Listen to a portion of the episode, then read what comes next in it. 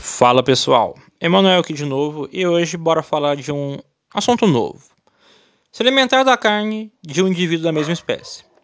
Isso é uma relação ecológica que é conhecida como o canibalismo.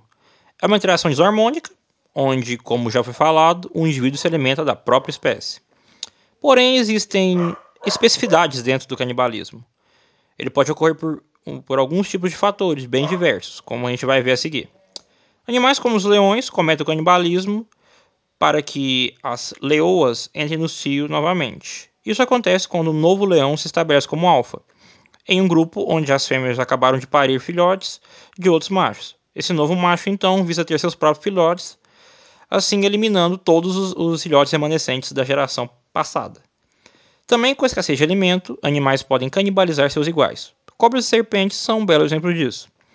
Os animais, esses animais desenvolveram esse tipo de comportamento devido à seleção natural. Quando em uma prole nasce um filhote defeituoso ou imaturo, os adultos da espécie tendem a ver esse indivíduo apenas como alimento para recuperar a proteína e a energia perdida. Animais como a viúva negra e o louva-a-Deus cometem canibalismo após a sua cópula. Alguns estudos mostram que, que a louva-a-Deus fêmea, que se alimenta do macho, coloca mais ovos de que uma, de que, uma que não se alimentou reafirmando assim a teoria de que, que diz que se alimentar de macho, do macho, os ovos são mais bem nutridos. Uma curiosidade é que a viúva negra não mata o macho, mas sim apenas se alimenta do corpo após a sua morte. Durante a cópula, o aparelho reprodutor do macho se quebra, fazendo com que ele perca muita hemolinfa, que é o sangue dos invertebrados, fazendo assim que ele morra de hemorragia.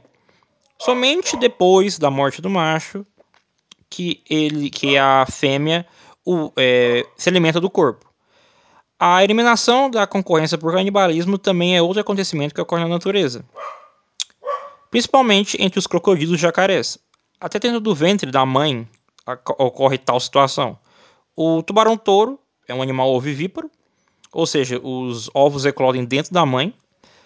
Eles têm uma característica de que, ainda dentro da mãe, os filhotes de tubarão matam uns aos outros, fazendo com que apenas um filhote nasça no final.